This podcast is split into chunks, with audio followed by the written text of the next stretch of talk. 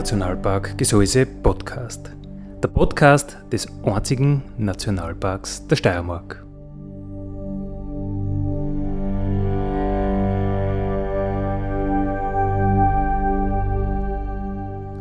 Alle zwei Wochen neu mit Themen aus dem Nationalpark Gesäuse und aus der Nationalparkregion. Daddy,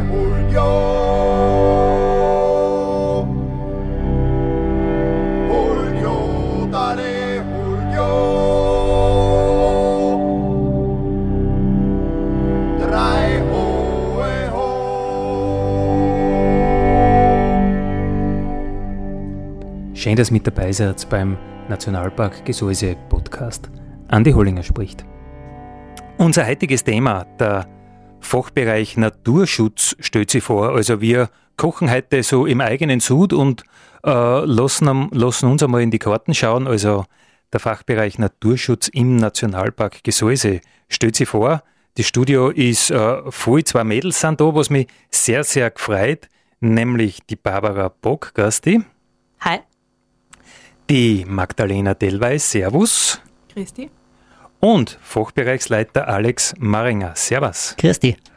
Äh, ja, am Anfang äh, verraten wir meistens noch nicht so viel, was wir an Themen haben, sondern spielen gleich mal ein Liedl.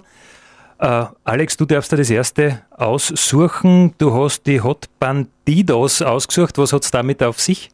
Genau, das ist ein Lied, das meine sechsjährige Tochter, die Annika, immer recht gern hört. Und die haben mir gedacht, als Gruß quasi vom Radio Frequenz war das super, wenn wir gleich damit starten, weil sie hört sicher zu.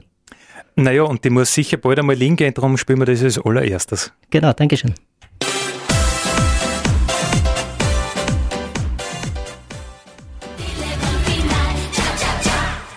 Cha-cha-cha, Kinderdisco heute im Nationalpark Radio. Alex, für deine Tochter war das. Genau. Du hast aber zwei Kinder. Das heißt, da, da kommt noch was. Ja, und auch für alle Eltern als Einstimmung für den Sommerurlaub. Hervorragend. Unser heutiges Thema ist der Fachbereich Naturschutz. Du bist im Nationalpark Gesäuse Fachbereichsleiter. Äh, wie kann man sich das vorstellen? Also der Fachbereich heißt Naturschutz und Forschung. Äh, wie kann man sich das vorstellen? Was, was passiert da ist? Naja, ich habe jetzt den Fachbereich im November übernommen erst des vergangenen Jahres, aber die Aufgaben sind relativ klar. Die leiten sie auch aus unserem Nationalparkgesetz, aus verschiedenen Managementstrategien ab. Äh, es geht logischerweise um den Naturschutz, also um Natur Natur sein zu lassen. Einfach, wir lassen natürliche Abläufe zu und schauen da auch zu, aber wir schauen nicht nur zu, sondern wir haben zum Beispiel den Artenschutz. Es gibt viele Arten, die durch EU-Richtlinien zum Beispiel geschützt sind. Das ist unser gesamtes Monitoring. Da schauen wir uns Vögel an, Säugetiere, alles Mögliche, was kreucht und fleucht und natürlich auch die Pflanzen. Ähm, ja, da sind wir eh schon mal ganz gut ausgelastet. Und ein zweiter großer Teil ist natürlich das Naturraummanagement. Das heißt, dort, wo menschliche Eingriffe spürbar sind äh, und vielleicht aus der Vergangenheit noch äh, gekommen sind, entwickeln wir Strategien, äh, wie wir das wieder zu einem richtigen Naturraum machen können. Äh, ich denke dabei nur zum Beispiel an das Asphaltwerk, das im Geseng gestanden ist. Das wird uns wahrscheinlich mit den Altlasten noch ein bisschen länger beschäftigen. Ähm, oder auch Dinge, die eigentlich immer aktuell sind, zum Beispiel die Besucherlenkung. Ich denke, da sind wir ganz gut aufgestellt. Aber da geht es halt auch darum, auf neue Herausforderungen zu reagieren. Es werden mehr Besucher, es kommen neue Sportarten auf. Auch da muss man immer gestützt sein und am Ball bleiben einfach, wie man darauf reagiert und wie man halt auch eine sanfte Lenkung herbeiführt, damit Natur Natur sein kann. Aber ähm, wie kannst du den Spagat schaffen? Ich meine, das klingt jetzt alles logisch, okay, Natur, Natur sein lassen und ja, da tut man dann nichts. Äh, das ist komplett logisch. Und dann sagst du aber, ja, da gibt es so Asphaltwerk und da gibt es natürlich irgendwo noch äh, Asphalt und, und, und, und Betonresteln und alles Mögliche. Und jeder versteht auch, äh, dass man da jetzt in einem Nationalpark das nicht lassen kann. Aber wo fangst du dann an und wo hörst du auf? Das ist tägliche Schwerstarbeit, sich da zu entscheiden, oder? Naja, teilweise ist es natürlich schon ein bisschen ein Spagat, aber genau dafür sind wir ja da, dass wir uns solche Dinge überlegen und was uns dabei ganz groß unterstützt, ist unser äh, nächstes Standbein, das ist die Forschung. Weil ähm, genau solche Maßnahmen, das gesamte Wissen wird ja auch durch Forscher, durch Leute, mit denen wir kooperieren, ähm, erzeugt und generiert. Und das sind teilweise Kooperationen mit Unis, äh, die uns da sehr helfen, technische Büros, die ein Know-how zur Verfügung stellen. Ähm, das heißt, man muss schon ganz genau hinschauen, um dann auch ableiten zu können, wie man sinnvollerweise eingreift, wann man eingreifen möchte. Okay, das heißt, du überlegst dir zuerst im Naturschutz, äh, ob man überhaupt eingreifen soll und suchst dir dann irgendwelche Fachleute, die da beraten. Und dann kann es sein, dass gar keiner weiß, was jetzt da zum tun ist, dann musst du zuerst einmal forschen. Genau, solche Situationen haben wir schon gehabt, einfach weltweit einzigartige Situationen, ähm, wo man sich als erst einmal überlegen muss, wie geht man dran heran. Man schaut sich an, ob das schon mal irgendwo war oder ob es irgendwer anderer schon mal erforscht und erfunden hat, ähm, oder wir überlegen uns das selber. Und so das klassische Arteninventar, immer wenn man sagt, man übernimmt ein Geschäft, dann schaut man zuerst einmal, was steht hinten draußen im Lager, was ich alles. Wenn man einen Nationalpark aufsperrt, 2002, dann war ja logisch, man schaut einmal, ja, was gibt es da eigentlich alles? Ist das alles bekannt? Naja, alles bekannt äh, wird es wahrscheinlich nie sein. Es ist eine große Entwicklung, aber wir haben schon auch im Gesäuse die große Möglichkeit, auf historische Daten zurückzugreifen, sei es der Pater Gabriel Strobel aus dem Stift Admont ähm, oder verschiedene andere äh, Wissenschaftler, die schon vor uns gearbeitet haben und die eigentlich sehr viel Daten schon zusammengetragen haben. Da haben wir einen gewissen Grundstock. Und jetzt durch die intensive Forschung der letzten 15, 20 Jahre ist natürlich auch viel aufgetaucht. Äh, habe ich in der Zeitung, na auf ORF.at habe ich es gelesen, die Artenvielfalt hat sie äh, in den letzten 15 Jahren verdreifacht. Kann man das glauben? Na, das kann man nicht glauben. Ähm, das ist eine Zeitungsente oder ich weiß nicht, wie das online heißt. Ähm, was wir tatsächlich gesagt haben, ist das, dass sie unser Wissen über die Arten in den letzten 15 Jahren verdreifacht hat.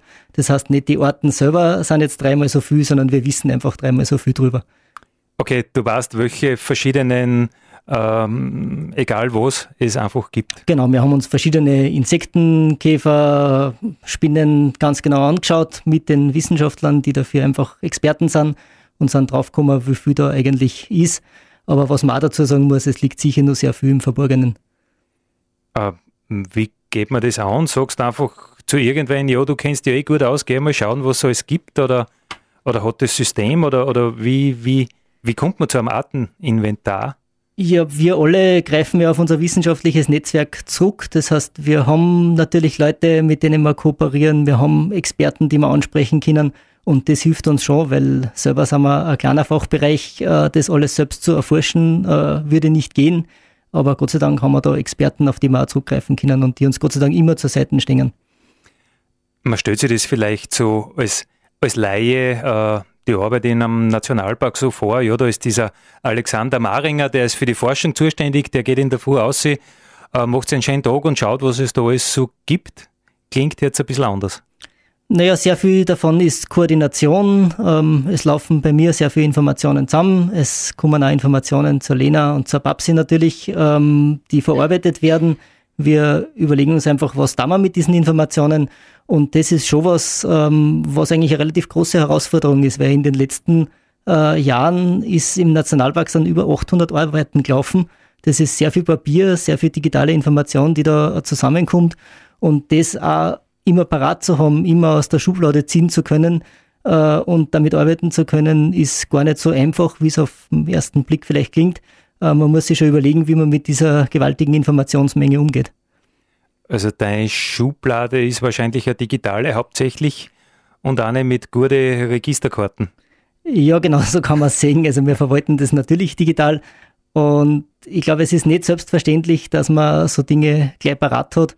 Ähm, da können wir immer auf einen guten Grundstock zurückgreifen, der in der Vergangenheit schon gelegt worden ist.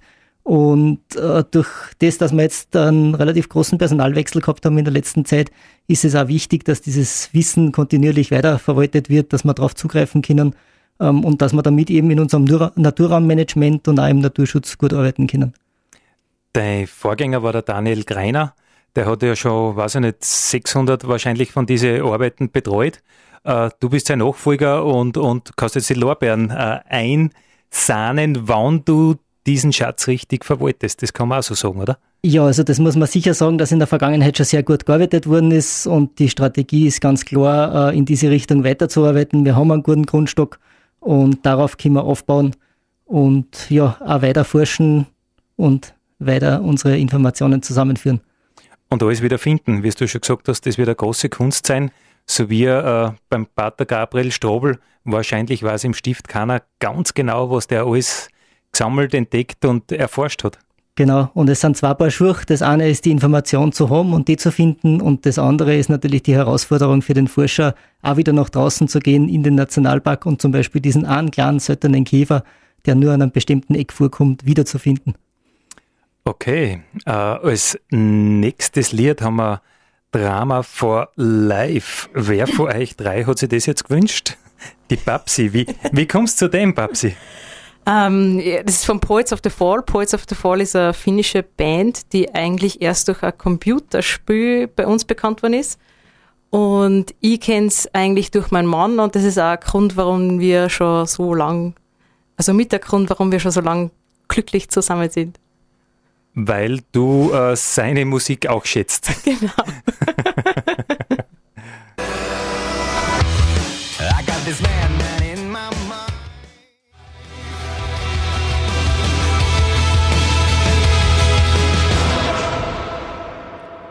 Drama for Life. Barbara Bock, du bist äh, Assistentin im Naturschutz. Äh, was hat das jetzt genau mit deinem Mount zu tun? Drama for Life. Also die, die Kurven war jetzt nicht gekratzt. Das war das einzige Lied, was du mir angeboten hast. Ja, von der Gruppe haben wir nicht mehr im, im Repertoire gehabt. Äh, na gut, äh, es muss nicht jede Frage beantwortet äh, sein im Radio. Äh, zum Geschäftlichen, also du, du machst äh, Assistenz im Fachbereich Naturschutz, du bist aber schon ziemlich lang beim Nationalpark. Äh, ja, angefangen habe ich 2014 als Saisonkraft beim Weidendom. Ähm, habe dann danach eine Grenzvertretung im Infobüro übernommen und dann bin ich wieder zurück in die Umweltbildung. Und seit Jänner bin ich jetzt in der Naturschutzabteilung. Mhm. Ja. Durch diesen ganzen Personalwechsel, der sich da ergeben hat. Genau. Der Daniel Greiner ist weggegangen, der Alex Maringer ist Fachbereichsleiter geworden. Du hast in den Naturschutz wechseln können. Äh, ist es so, wie man es oft der Politik nachsagt, dass ja eh jeder alles kann und jedes Ressort besetzen kann? Oder wieso kannst du das? ähm, oder was hast du für Ausbildung gemacht? also ich habe eigentlich ähm, in Wien Biologie und dann Ökologie studiert. ja, die Umweltbildung ist natürlich, musst du ja da auskennen, wenn du Führungen mit Schulklassen machst und so. Also mhm. es, freuen, es landen viele Biologen in der Umweltbildung natürlich. So ist es mir gegangen. Mhm. Und dann hatte ich das große Glück, in die Naturschutzabteilung zu wechseln. Das heißt, du brauchst nicht erzählen, was alles äh, in der Natur passiert, sondern du kannst jetzt auch aktiv dazu was beitragen, dass es besser wird für die Natur. Genau, ich hoffe, ja. ja, wir gehen immer von Visionen aus, von Plänen und von vom Besten einfach. Äh, was ist dein Schwerpunkt äh, so beim Nationalpark? Ähm, mein Schwerpunkt ist eigentlich die Botanik jetzt. Mhm. Ähm, es kommen natürlich von allen Seiten andere Aufgaben mit dazu, was auch gut ist, weil dadurch ist es recht abwechslungsreich. Das mag ich. Mhm. Ähm, und was ich auch mache, ist die Betreuung von unseren Aufsichtsorganen. Aufsichtsorgane, das klingt jetzt irgendwie sehr medizinisch. ähm, ähm, es gibt bei uns Aufsichtsdienste, die halt äh, zuständig sind dafür, dass sie unsere Besucher, die den Nationalpark besuchen, informieren und auch dafür äh, auch schauen, dass sie die Nationalparkgesetze einhalten. Mhm. Zum Beispiel nichts ausreißen, ähm, Besucherbereiche einhalten, nicht dorthin gehen, wo gerade der Flussuferläufer brütet zum Beispiel. Also das sind dann doch die mit dem erhobenen Zeigefinger. Ja, das sollen sie eigentlich so nicht machen. Also ich hoffe, das bringen immer richtig um, dass nicht mit erhobenen Zeigefinger herumgehen sollen, sondern äh, für mich ist vor allem wichtig, dass wirklich äh, als aufklärende ähm, Personen durch den Nationalpark rennen mhm. und halt die Besucher informieren und aufklären eben. Das heißt, da kommt jetzt ein, spielt dir das sehr in die Karten, dass du in der Umweltbildung äh, gearbeitet hast zuerst. Also du weißt, wie man Dinge vermittelt. Ja, ich, ich hoffe, dass ich das da in den letzten Jahren mit, mit, mitgemacht habe. Ja. Es ist ja so, dass ähm, viele Besucher, die den Nationalpark besuchen, oft gar nicht wissen, dass sie in einem Nationalpark sind. Und da sind unsere Aufsichtsdienst, Dienstler, Aufsichtsdienstorgane, wie man es so nennt, äh, total wichtig, finde ich. Also die haben zuerst einmal aufklärende, beratende Funktion. Äh, genau. Weißt du überhaupt, dass du da in einem Nationalpark bist, in dem einzigen, den die Steiermark einfach hat? Genau. Ja, äh, ich habe mich natürlich vorbereitet auf die Sendung und bin ja äh, in deinem Leben ein bisschen zurückgegangen und habe nach Untiefen äh, geschaut und äh, du hast ja ein sehr äh, feuchtfröhliches Hobby irgendwie. Oder Wechselfeuchtes. Äh, du kannst dich für Moose begeistern. Wie kommt man so weit? Wie kann, wie kann es so weit kommen? Ähm, ja, das ist, glaube ich, einfach so passiert. ähm, Moose sind ja gemeinsam mit Farn, mit Farn Schachtelhalm und Bärlaubgewächsen zählen die zu den ältesten Pflanzen, die es bei uns gibt eigentlich. Und das alleine finde ich schon total faszinierend. Und ich habe mir seit der Kindheit schon nie wirklich auf die großen Blühpflanzen gestanden, sondern auf das kleine, was nur grün ist. Also wenn man in meiner Wohnung gibt es auch keine Blühpflanzen, sondern nur grüne Zimmerpflanzen. Und, ähm, und ich habe mich während dem Studium auch auf die Ökophysiologie spezialisiert. Das ist ähm, mehr oder weniger die Anpassung von Lebewesen, also Pflanzen und Tiere, an einer Umwelt. Und da sind halt Moose total äh, aufregend eigentlich. Also die kennen ganz viel lustige Sachen. Also dir reicht wenn es grün ist. Genau. Grün ist schön. Das ist aber schon sehr, sehr mainstreamig, weil die Leute sagen, ich habe englischen Rasen daheim, der Rasenmäher-Roboter Martin jeden Tag. Das ist Natur pur. Nein, es gibt, es gibt in Österreich gibt zum Beispiel äh, über 1000 Moose. Also wenn du dann Moosrasen hast, muss das nicht nur ein Moos sein, sondern natürlich viel verschiedene. Okay. Und auf so einem Totholzstamm, wenn du durch den Wald gehst äh, und dir das einmal genau anschaust, findest du äh, über 30 verschiedene Moose auf einem so einem Totholzstamm. Mhm. Das ist schon eine Leistung. Das von heißt, so einem kleinen Moos. Von so einem kleinen Moos und das, was das alles macht. Genau. Viel mehr wie der englische Rasen.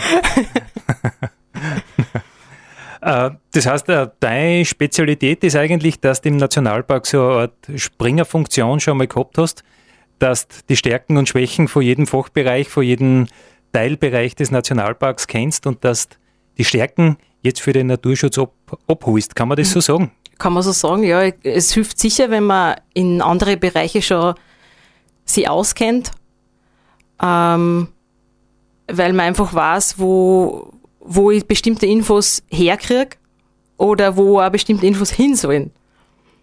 Also das ist einfach, also ich weiß die Abläufe in die anderen Abteilungen und kann da, glaube ich, übergreifend recht gut mitmischen. Ja, jeder, jeder Headhunter wird jetzt sagen, ja, die werden wir sofort abwerben. Aber das weißt du nur vom Nationalpark Gesäuse. Das ist, genau. wieder, das ist wieder das, was uns in die Karten spielt. Was machst du gerade aktuell? Ähm, ganz aktuell ist zum Beispiel das Orchideenmonitoring. Das macht der, ähm, unser Experte, der Reinhard Thaler, und ich äh, bin für das Projekt zuständig, also koordiniere das mehr oder weniger und gehe mit ihm zum Teil mit. Ähm, hauptsächlich geht es um, um den Frauenschuh, aber auch um die anderen Orchideen, die es im Nationalpark so gibt. Und ähm, da gibt es ja eine ganze Menge, oder? Da gibt es, ja, ich glaube, es sind ich glaub, um die über 35. Ja, das werden immer mehr und weniger, je nachdem, wie sich die Genetiker gerade entscheiden, was äh, eigene Ort ist oder, oder, oder eben nicht. also da habe ich in meiner Kommunikation für den Nationalpark schon, schon verschiedenste Zahlen äh, präsentiert, immer mit, mit ja. voller Überzeugung, bis dann wieder einer gesagt hat, das stimmt ja nicht, weil das ist ja kein eigener Ort oder das sehr wohl. Äh, aber ich glaube, das ist gar nicht so das Faszinierende an, an Orchideen. Das, die haben ja ganz andere Strategien oder ganz andere Besonderheiten. Ja, also das, was, was die Leute so fasziniert an die Orchideen sind, man stellt sich da immer so äh, super Pflanzen mit prächtigen Blüten vor. Das ist halt, was man sich halt im Tropische Orchideen. Genau, so, die tropischen ja. Orchideen, die typischen. Äh, es gibt natürlich auch äh, neben dem Frauenschuh, ich meine, der hat auch eine wunderschöne Blüte und ist schön zum Anschauen. Ähm, aber es gibt auch Orchideen, die zum Beispiel überhaupt keine Farbe haben. Zum Beispiel die Vogelnestwurz, die ist einfach nur hellbraun. Die hat nicht einmal ein Chlorophyll, weil sie von so einem Pilz lebt. Also die ist in Symbiose mit einem Pilz und braucht gar nicht Photosynthese betreiben. Äh, warte mal. Symbiose mit einem Pilz, das heißt, äh, der Boden und die Pflanzen kehren untrennbar zusammen, wenn ich mhm. die jetzt wie manche äh, sehr unnetten Menschen die ausgrab. Das wird nichts, oder? Nein, das wird dann nichts. Genau. Ein Grund mehr, warum man das, warum man das nicht tun soll. Nicht nur, um die Barbara Bock nicht zu verärgern, sondern es ist einfach dumm und macht keinen Sinn. Ganz genau. Ja, jetzt spielen wir die Sportfreunde Stiller mit einem Kompliment und dann hören wir uns an, was die Magdalena zu berichten hat.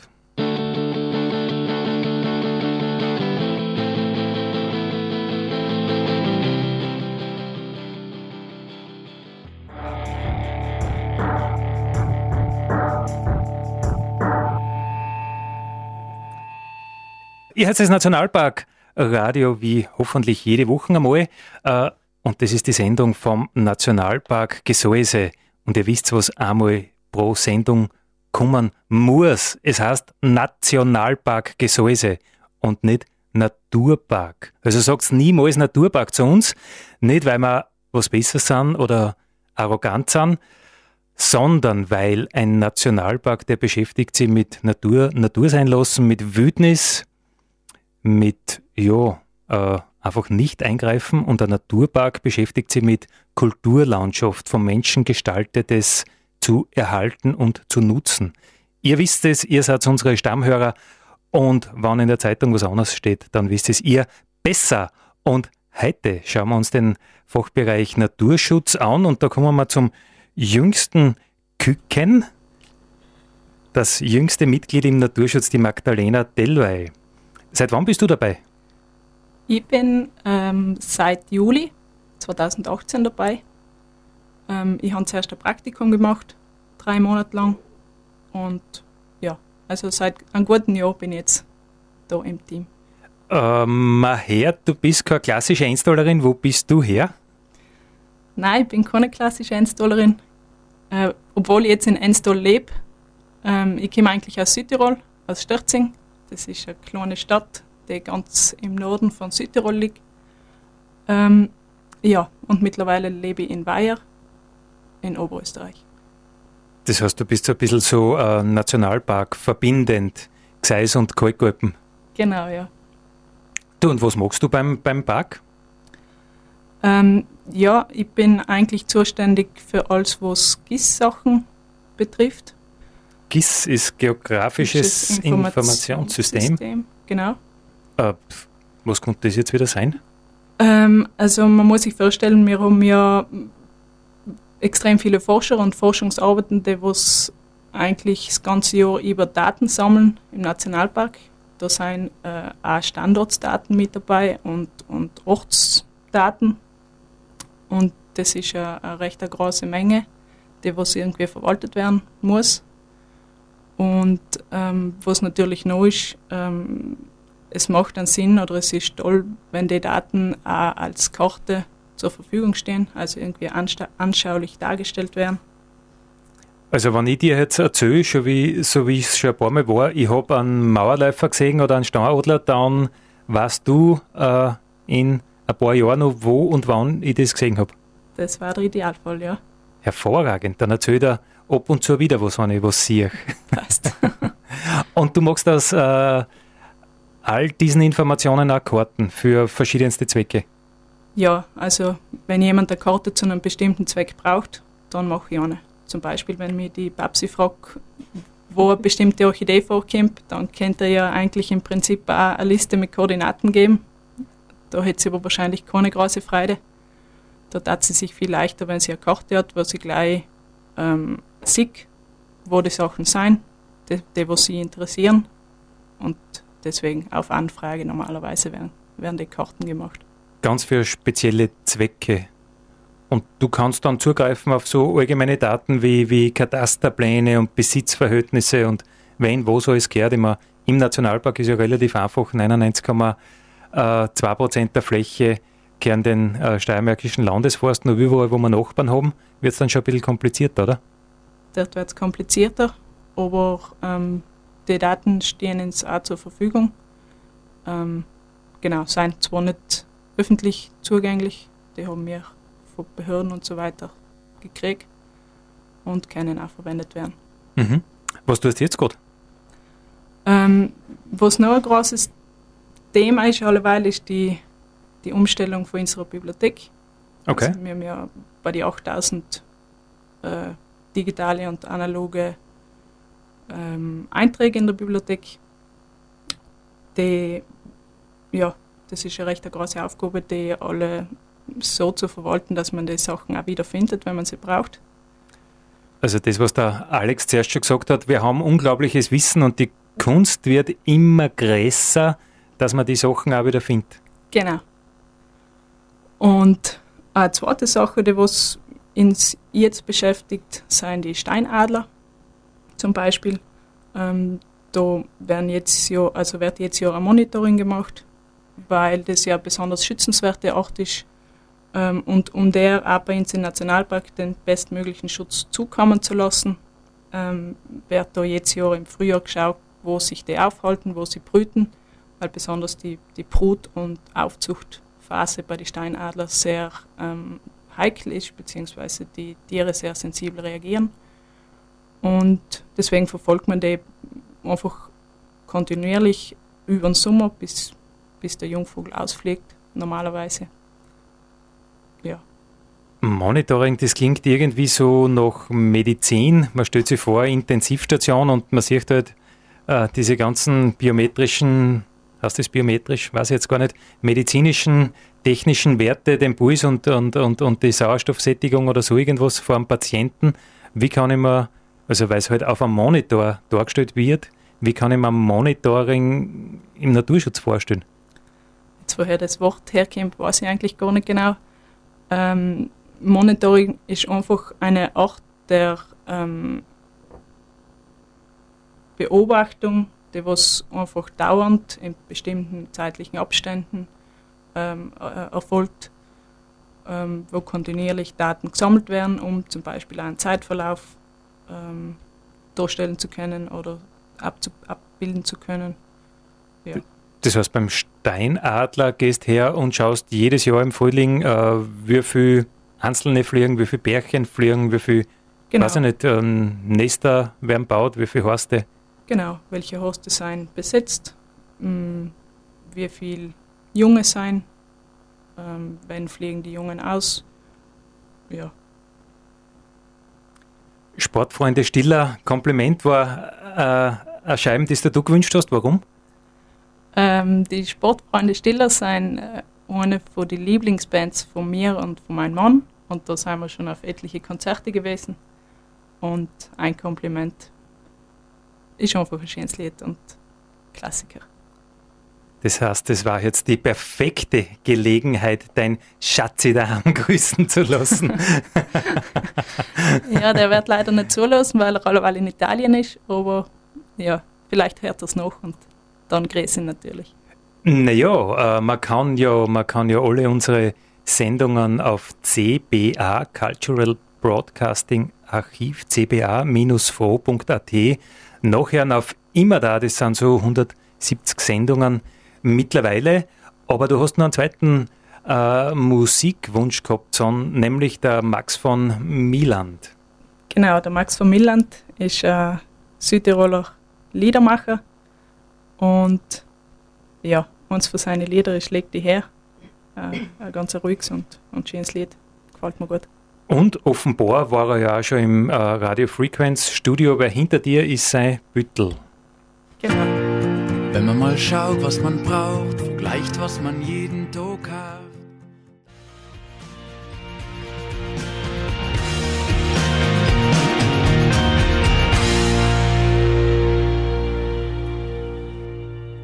Der Fachbereich Naturschutz und Forschung ist heute zu Gast im Nationalpark Radio. Das heißt, äh, wir lassen uns äh, selber mal wirklich durchleuchten oder, oder, oder plaudern aus, der, aus dem Nahkastel.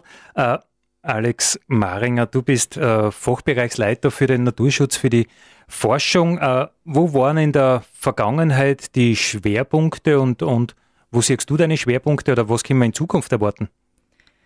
Naja, ich möchte schon, dass der Naturschutz auch in Zukunft seinen Stellenwert erhält. Ich glaube, es ist in der Vergangenheit sehr gute Arbeit da geleistet worden. Aber was ich mir auf keinen Fall wünsche, das ist ein Disneyland für Natur. Also es soll nicht nur Fassade sein, sondern Natur, Natur sein lassen, soll da wirklich das Programm sein. Und nur wenn wir die Natur im Hintergrund echt und unverfälscht haben, dann äh, können wir das auch als Nationalpark gut sage ich mal, verkaufen oder zumindest gut transportieren. Und ich finde, wenn wir gute Arbeit leisten, äh, dann geht es hoffentlich so, dass der Nationalpark auch gesellschaftlich anerkannt ist und äh, er wird auch in der Welt der Forschung wahrgenommen und genau dann hat er nämlich den Wert, den Stellenwert, den ich mir wünsche. Und er ist dann sicher in vieler Hinsicht wertvoll. Das war mir wichtig. Ja, da muss ich natürlich jetzt eine Werbung in eigener Sache machen. Ich habe euch schon gesagt, bei CBA, Cultural Broadcasting Archiv, cba-fro.at, könnt ihr alle Sendungen Nationalpark Radio nachhören. Da gibt es eine vom Reinhard Beckny, Werte der Wildnis, eine der besten Sendungen, weil einfach der Reinhard wirklich äh, was zum Sagen hat. Der kommt vom Wildnisgebiet Dürnstein und hat einfach die Wildnis verinnerlicht und welche Werte das für uns äh, darstellt. Und ich glaube, äh, dem ist wirklich nichts äh, hinzuzufügen, über jeden Zweifel erhaben, lege ich wirklich ganz, ganz, ganz stark ans Herz. Wiederhole ja, ähm, naja, einmal im Jahr eigentlich im Nationalparkradio, weil ich einfach ein ganz großer Fan bin, dass uns einer mal erklärt, was haben wir davon, Wildnis zuzulassen und was, was sind das für Leistungen, die wir da äh, erhalten, wenn wir es aushalten. Weil ich glaube, das ist der, der große Punkt, wir Menschen wollen immer managen. Und ich glaube, das ist im Naturschutz genau gleich wie in allen anderen Bereichen, wo Menschen arbeiten. Ja, man wünscht sich halt manchmal, dass Dinge schneller gingen, dass man es vielleicht als Mensch auch noch erleben kann, äh, wir vor unserer Pension oder in der Pension vielleicht. Und so denkt die Natur einfach nicht. Äh, die Zeiträume, über die wir da reden, sind oft viel länger, spielt sich alles in viel längere Perioden ab. Gerade wenn wir im Wald sind, äh, geht das einfach nicht so geschwind. Aber wir Menschen, da hast du recht, würden uns immer wünschen, dass das viel schneller geht und dass wir unsere eigenen Erfolge vielleicht nur erleben. Der Nationalpark denkt anders, die Natur denkt einfach anders. Interessanter Punkt, wo wir da jetzt gerade sind, äh, da sind wir beim Stichwort äh, Wiederansiedelungen. Äh, die sind ja, ich meine, wenn ich aus der Kommunikation komme, sind ja unglaublich öffentlichkeitswirksam, wenn jetzt der Nationalpark hohe dauern ein Wiederansiedelungsprojekt für den Badgeier macht oder äh, äh, die Nachbarn, die Kalkalpen, den Lux wieder etablieren. Äh, was macht das Gesäuse in die Richtung? Naja, wir sind ja kein wahnsinnig großes Gebiet. Wir sind in ein relativ komplexes Umfeld eingebunden und wir können nicht große Tiere einfach irgendwo in die freie Wildbahn entlassen, weil die waren sofort dahin äh, und bleiben nicht im Nationalpark. Aber was wir auswildern, das ist eine Pflanze, nämlich die Uferdamariske, ist ein relativ unscheinbares Pflanzel, das man vielleicht leicht mit den Weiden verwechseln kann, die auch im Uferbereich äh, wachsen. Äh, ist aber ein spannender Ort, weil sie diese Schotterbänke besiedelt und äh, auf den Schotterbänken lebt. Das heißt, sie ist sehr anfällig für Hochwasser. Sie ist aber auch anfällig, wenn diese Schotterbänke verschwinden, wenn der Fluss seine Dynamik verliert, dann ist sie eigentlich so gut wie überall im Enstal verschwunden. Und wir versuchen, diese Ort wieder zurückzubringen, indem wir sie züchten und dann aktiv auspflanzen. Ah, wie siehst du die Chance, dass sie die da wieder etablieren kann, wenn sich der Lebensraum ändert? Ist es nicht so einfach, oder? Na, das ist in der Vergangenheit hat sich schon herausgestellt, nicht ganz einfach. Ähm, momentan, glaube ich, sind wir auf einem guten Weg. Äh, das erste Hochwasser heuer im Frühjahr haben die Pflanzen ganz gut überstanden. Aber das ist von verschiedenen Faktoren abhängig, ob das wirklich zum Erfolg führt. Ähm, letztlich würde ich mir wünschen, dass der ganze Fluss mehr Dynamik kriegt. Man arbeitet ja in verschiedenen Projekten dran, die ganze Ins ein bisschen ähm, zu renaturieren, natürlicher zu gestalten. Und dann hat vielleicht auch die Ufer Damariske eine Chance, sogar über den Nationalpark hinaus. Vor ein paar Tagen ist die Botschaft gekommen, hast du äh, in der Dienstbesprechung die freudige Kunde äh, uns, uns gebracht, dass es ein unglaublich großes internationales Interesse gibt an unserem äh, Beispiel Sulzka See, das ja auch sehr kontrovers äh, diskutiert wird. Was wird da geforscht, was wird da gemacht? Warum kontrovers? Naja, das ist eigentlich unser einziger See, das einzig große stehende Gewässer im Nationalpark. Man muss sich das vorstellen, dass in so einem karstigen Gebiet ja das Wasser gleich einmal dahin ist, versickert. Also ist das schon was Besonderes, dass wir so offene Wasserflächen haben. Und in der Vergangenheit sind dort einfach Fische besetzt worden. Also äh, Forellen, Saiblinge, die man natürlich gut essen hat können. Aber solche großen Raubfische verändern natürlich auch äh, das ganze Ökosystem des Sees. Was uns davon übrig geblieben ist, äh, auch jetzt nur in Nationalparkzeiten, das sind die Elritzen, eine andere Art, die dort als Futterfische drinnen vorkommen ist. Und wir haben jetzt versucht, diese Elritzen zu entfernen. Äh, ist ein spannendes Thema, weil genau solche Fische, die eigentlich dort nicht hinkehren, sind in ganz Europa in Seen ein Thema. Und dieses Thema zu beforschen und zu schauen, was kann man da wirklich tun, wann man den See in seinen ursprünglichen Zustand wiederherstellen will, äh, beschäftigt Wissenschaftler, wie gesagt, in ganz Europa. Ja, aber das ist ja irgendwie kaum zu glauben, dass da international der Fokus auf uns äh, gerichtet ist, weil äh, irgendwo ein Fischbesatz, das gibt es in, in jedem Graben, ist wo ein Teich und da werden ein paar Fische eingesetzt und dann kann man schauen, was dann passiert, wenn man es nicht mehr haben würde. Warum ist das so spannend? Also du hast uns ja erzählt, da kommen Wissenschaftler aus eigentlich aus ganz Europa, oder? Ja, genau so ist es. Also wir haben da eine Kooperation. Äh, es sind viele Leute, die sich damit beschäftigen, von verschiedenen Universitäten, Limnologen, also Gewässerkundler äh, aus ganz Europa. Ähm, und es gibt natürlich auch Begleitforschung. Also die Fische sind natürlich das zentrale Thema, aber man versucht da näher zu ergründen, wie ist die Ökologie ähm, dieses Sees, wie entwickelt sich das, äh, wie war es in der Vergangenheit. Das kann man mit Bohrungen feststellen, wo man dann im Schlamm nachschaut, was da in der Vergangenheit sich abgelagert hat ähm, insgesamt ein spannendes Forschungsthema und dass wir mit dem am Puls der Zeit sind, zeigt sich, dass uns die österreichische Akademie der Wissenschaften dafür Finanzierung zur Verfügung gestellt hat. Und äh, das ist wirklich äh, hart verdientes Geld. Normalerweise sind die Anträge sehr lang, auch die Antragsteller, die Listen sind sehr lang. Dass man eine Finanzierung kriegt von der österreichischen Akademie der Wissenschaften, ist nicht einfach. Und äh, ja, da ist der große Erfolg natürlich auch bei den Forschern, die sich darum bemüht haben, die da wirklich gelaufen sind. Ähm, wir haben das Untersuchungsgebiet und das spannende Thema und wir hoffen, dass das auch spannende Forschungsergebnisse gibt, jetzt dann über die nächsten drei Jahre. Also Nationalpark Gesäuse als, als naja, man muss sagen, Spielplatz oder, oder als Schmelzpunkt für interessante Dinge fängt bei den Fotografen an und hört bei den bei die Forscher auf. Genau, und das Wort Spielplatz ich in dem Zusammenhang schon vermeiden, weil äh, es ist natürlich schon eine sehr ernsthafte Sache, äh, die wir da betreiben. Es gibt einen Hintergrund an wissenschaftlichen, es gibt Publikationen dazu. Ähm, also wir machen es nicht leichtfertig, wir haben uns das gut überlegt, aber nichtsdestotrotz, es ist Forschung und der Ausgang ist offen. Das sagen übrigens auch äh, die ganzen Fotografen, die mit 20 Kilo am Buckel irgendwo auf einen Berggipfel aufgegrauen, um, um ein super Foto zu machen. Äh, die gute Nachricht ist, äh, wir haben ja so einen strengen Winter gehabt und da hätte es eine Veranstaltung gegeben in Hiflau zu dem Thema äh, Salzkarsee und die hat nicht stattfinden können, weil einfach rund um und um alles gesperrt war. Und jetzt ist die auf den Sommer verschoben worden, wo man sicher schon neue Erkenntnisse oder darüber hinaus Erkenntnisse hat. Äh, die wird am 23. Juli in Hiflau sein.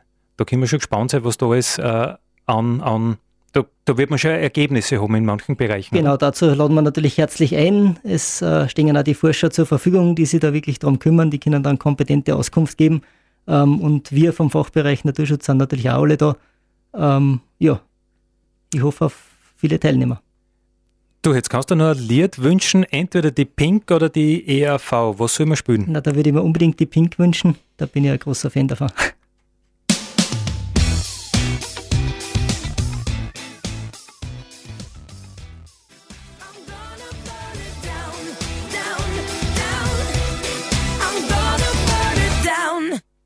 Wir sind fast am Ende unserer Sendezeit vom Nationalparkradio, aber ein bisschen eine Vision, so viel Zeit muss sein, Alex.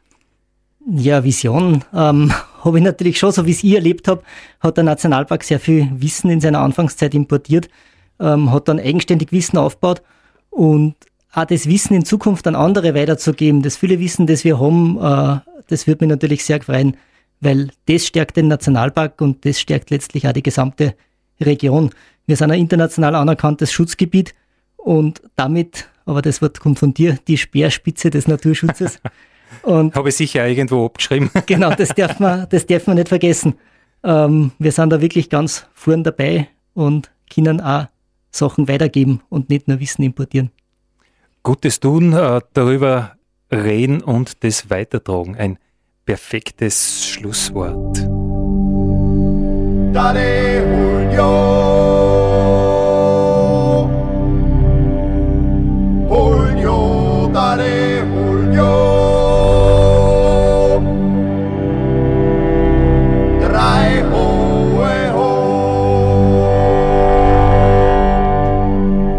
Das war der Nationalpark Gesäuse Podcast für heute. Ich freue mich, wenn ihr wieder mit dabei seid in 14 Tagen. Vielen Dank.